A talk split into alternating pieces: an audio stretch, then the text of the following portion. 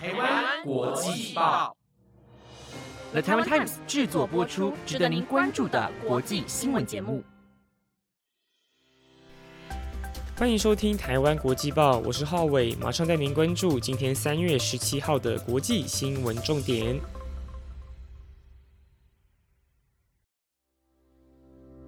本集由 Box Four 赞助播出。Box Four 有各种仓储方案，可以提供不同需求的仓储服务。迷你箱到付服务适合服饰、文件等小型收纳。实体门市的任意仓储方案则能够满足行李箱等大型器具的仓储需求，适合当家庭的小仓库。Box Four 和台湾国际报合作举办的抽奖优惠活动现正开跑中，只要在三月二十五号前追踪国际报跟 Box Four 的账号，然后按赞活动贴文，并在底下标注两位好友留言“我好想要 Box Four 迷你箱收纳”，就可以参加抽奖活动。抽奖得主可以获得迷你箱到付服务的两百元折扣码。那今天的新闻将会带您了解日本七点四级地震，以及香港的疫情现况，还有佛罗里达州枪击案和解，以及乌俄战况，还有两岸政治的最新消息。如果你对以上的新闻内容感到兴趣，就一定要听完今天的台湾国际报。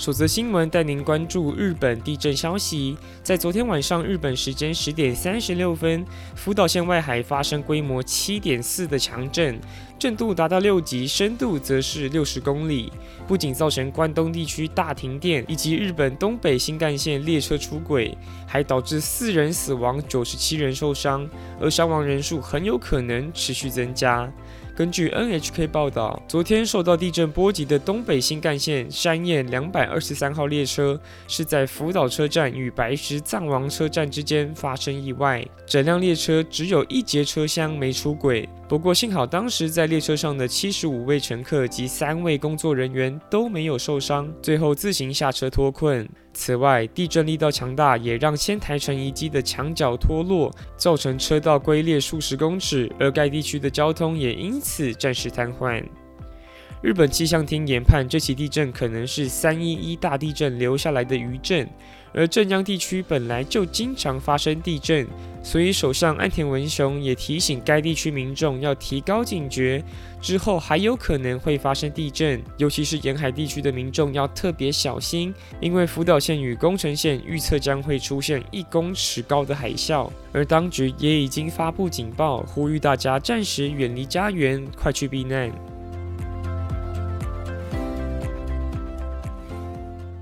接下来要带您关心疫情消息。两个礼拜前，我曾经播报过香港医院停尸间不够用的惨况，但是到如今，情况竟然完全没有好转。香港在短短两个月已经有四千多人死亡，棺木数量严重供不应求，需要大陆提供支援。而自疫情开始以来，香港累积三百五十八万人染疫，已经是接近全港一半的人口。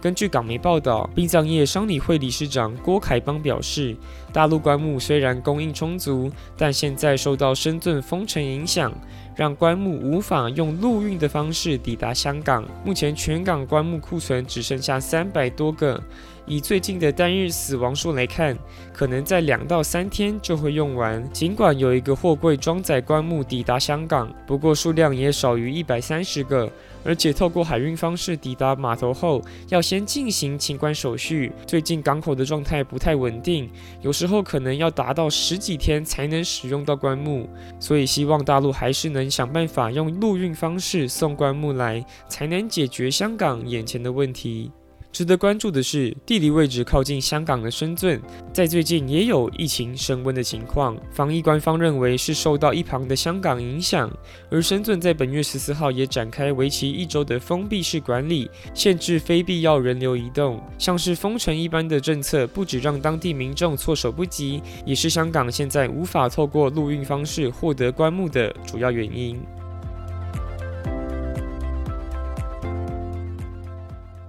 第三则新闻要把焦点放在美国。不知道大家是否都记得二零一八年震惊全球的佛罗里达州校园枪击案件？事发当时造成十七人死亡，十四人送院治疗，加上两名生还者后来自杀，总共造成十九人死亡，被称作是美国史上死伤最严重的高中枪击案。而事到如今，过了四年，美国司法部也在今天宣布，已经用三十六点七亿台币和枪击案的生还者与罹难者家属达成和解。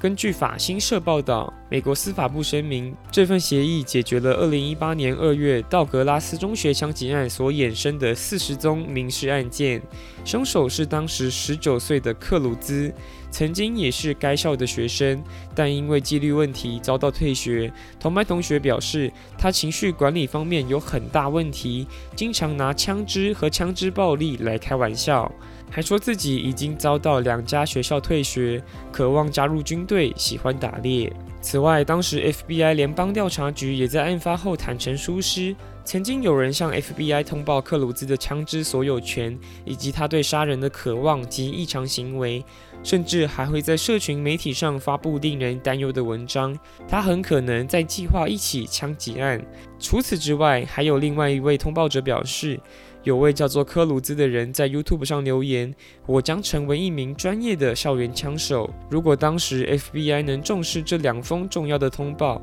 或许能阻止这场憾事发生。而 FBI 的忽视也导致佛罗里达州多数民众不满，所以后来 FBI 调查局长瑞伊也因此下台负责。”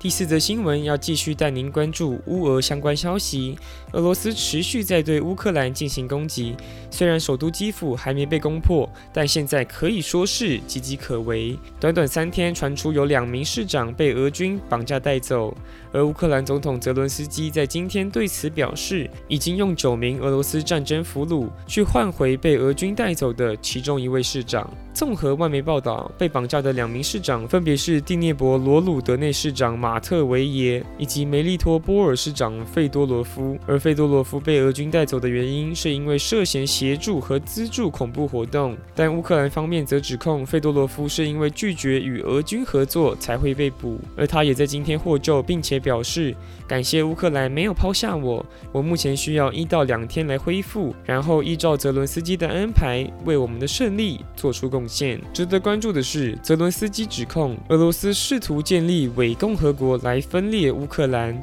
而欧盟外交和安全政策高级代表波瑞尔也谴责俄军绑架两位市长的行为是针对乌克兰民主制度的严重攻击。俄国试图在一个主权国家建立非法的替代政府。此外，欧洲理事会主席米歇尔也对此表示，俄军无差别轰炸乌克兰平民及绑架市长的行为已经违反国际。法。最后一则消息与台湾有关。大陆与我国的关系其实一直都特别尴尬，加上乌俄开战让国际局势变得复杂，其实也牵动着两岸的情况，甚至还出现了大陆会在今年秋天武装统一我国的传言，也让不少民众感到担忧。而大陆国台办发言人朱凤莲则在昨天的记者会上对此回应：大陆有耐心与诚意争取和平统一，但如果台独分裂势力突破红线，我们将必须采取措施。现在两岸关系。紧张严峻，和平稳定风险升高，根源在于民进党当局勾连外部势力，不断进行谋独挑衅，阻挡中国统一和民族复兴。大陆捍卫国家主权和领土的决心不在话下，绝不允许任何势力去侵犯和分裂领土。连日本首相安倍晋三也对此发表言论：台湾的地缘政治非常重要，但随着习近平在中共内部不断集权，北京统一台湾的日子恐怕也越来越近。日本民众对台湾保持好感，台湾民众也普遍对日本相对友善。日本应该尽力维持台湾内部的亲日气氛，并且继续强化台日关系，致力确保台湾安全，也助于区域的和平稳定。以上就是今天的国际要闻，不知道大家都对哪则新闻最印象深刻呢？我自己是对香港疫情的消息最印象深刻。因为其实我有很多朋友现在都在香港。就在前几天用通讯软体联络时，我的朋友告诉我，他一家三口都已经确诊，而且因为现在整个香港的医疗量能不够，所以他们都没有办法去医院来治疗，只能在家自主隔离，然后透过吃药来治疗。虽然香港的疫情早就已经开始变得严重，不过毕竟从新闻上看到，跟从朋友的口中说出是完全不一样的感受，心里其实真的还蛮难过的，但也帮不上什么忙，只能默默帮他祈祷。那今天的国际新闻也要到这边告个段落了。节目内容皆由了台湾 Times 制作播出，感谢各位观众的收听，我是浩伟，那我们下周再见喽，拜拜。